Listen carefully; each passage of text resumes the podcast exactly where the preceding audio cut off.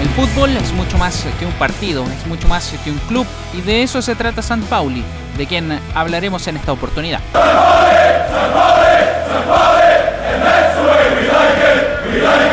Fundado en 1910 en Hamburgo por un puñado de obreros, no fue hasta 1980 cuando se mudaron al muelle de San Pauli, casa del pirata Klaus Stortbecker, que el club adoptó la actual identidad y para ello solo tuvieron que sumar a los desadaptados de la ciudad, punks, comunistas, anarquistas y ex hinchas del Hamburgo, antifascista, antirracista y antihomofóbico. Este pequeño equipo es considerado el más progresista del mundo.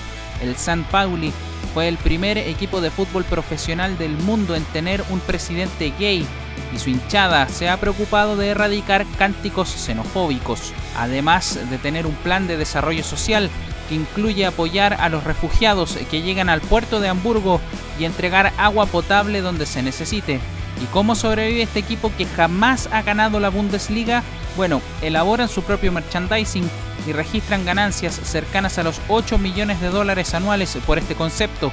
Además, tienen 6 auspiciadores escogidos minuciosamente y producen miel con colmenas que están en su propio estadio con el objetivo de aumentar el número de abejas en el puerto de Hamburgo.